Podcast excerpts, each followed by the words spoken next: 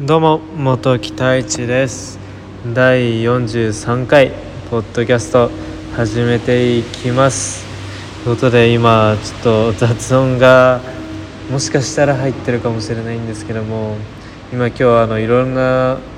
事情いろいろな事情でちょっとあの家室内で撮影することができなくて、まあ、外で今撮影してるんですけどもまた外っつっても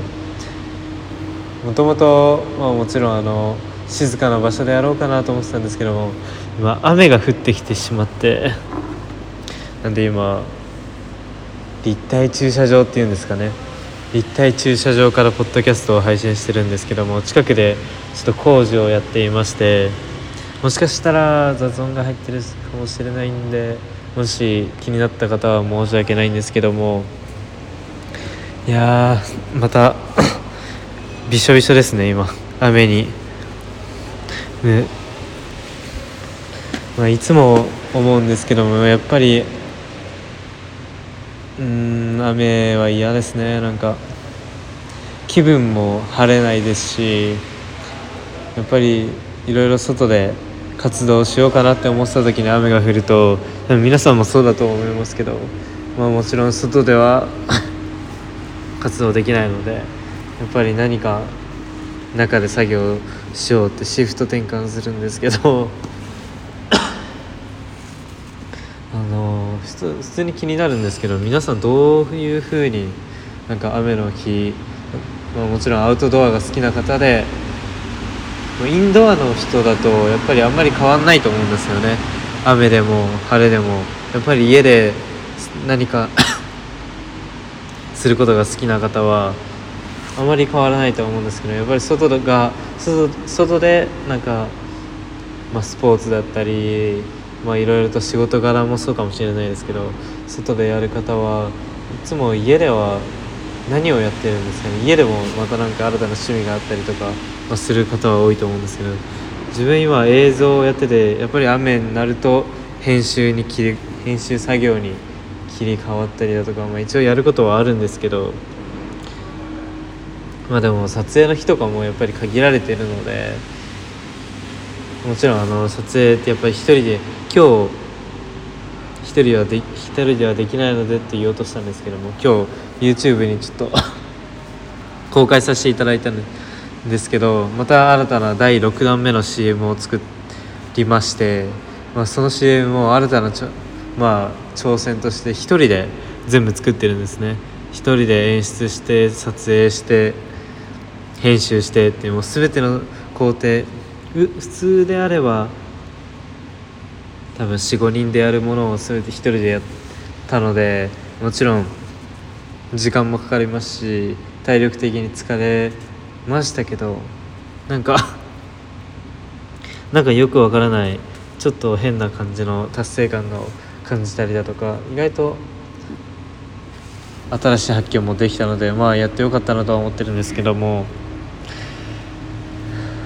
どうなんですかね。見ていただいた方はどう思ってるんですかね。その 一人。でももちろんクオリティ的には少し下がってしまうんですよね。どうしても。やっぱりあの置き取りになってしまうので。でも最近のまあ最新のあの機器であるとなんかトラッキングっていう機能があってカメラにあの自分映ってる人をトラッキング指定すればその人が動くとカメラも自動的に動くっていう機能がありまして、まあ、そういったので動きをつけることもまあ可能なんですけども今回あまりそれは使用しなかったので今うるさいですね、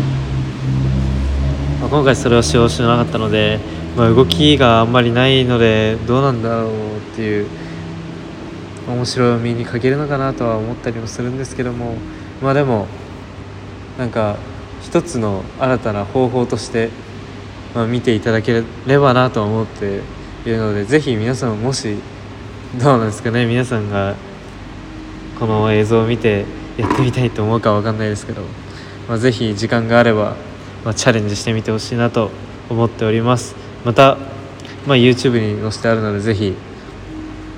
まあ、ご覧になってみてください。ということで第43回ポッドキャストこの少し騒がしい中、まあ、始めていくんですけど今回のテーマは感情っていうことをテーマにちょっとすごく抽象的になってしまってるんですけど感情っていうテーマについてちょっとお話ししていけたらなと思っていてやっぱり人って喜怒哀楽喜怒哀楽が、まあ、ある生き物生き物だと思っていてもちろん虫や、まあ、他の生物にも喜怒哀楽っていうのはあの判断しづらいだけで多分同じ生物同士だとそれはあのしっかりと実感できているとは思うんですけども自分たちにはまあ分からないんですけど、まあ、人間にもまあ喜怒哀楽があって、まあ、それが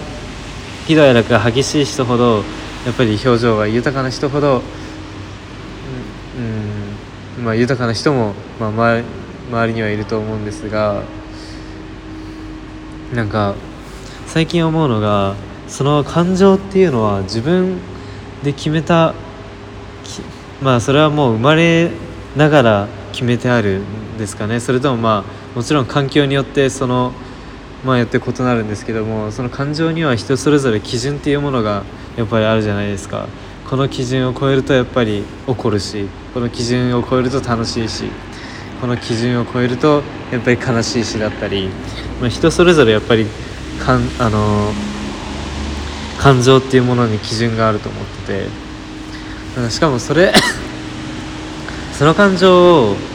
基準があるということはその基準を自ら変えることができるとまあ思うんですよね。なのでなんか最近やっぱりひやっぱり人それぞれやっぱり怒っ、まあ、誰かに対して怒ったりだとか怒られたりだとか必ずこの生きている中で、まあ、今自分と同い年であったり自分より上の方であったり年下でも、まあ、皆さんそうなんですけども必ずあの経験はあると思うんですよね。なんですけどやっぱり怒るのも怒られるのもなんかすごくストレスだと思うんですよね。なんかやっぱりその怒った後だと怒った人も怒られた人も気分が悪いですし正直どちらもあんまり得をしないんですよね。なのでなんかどうすればそういったものがなくなるのかなと思った時にやっぱりその基準を、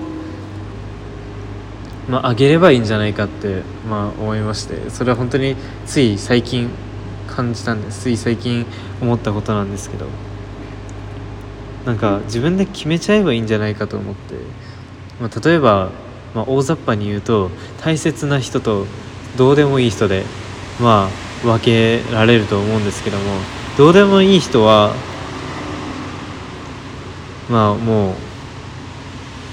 うなんか無視しちゃえばいいんじゃないかと思っていて。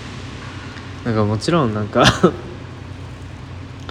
そのやっぱりそのどうでもいい人でも自分が思っそやっぱり怒るのってあの自分が期待してるからだと思うんですよね。それに対して期待に相手が応えなかった時に自分が思想像して通りにいかなくてやっぱりまあ感情的になってしまったりだとか、まあ、あると思うんですけど、まあ、もうあのあんまり無関係な人にはイライラしたらも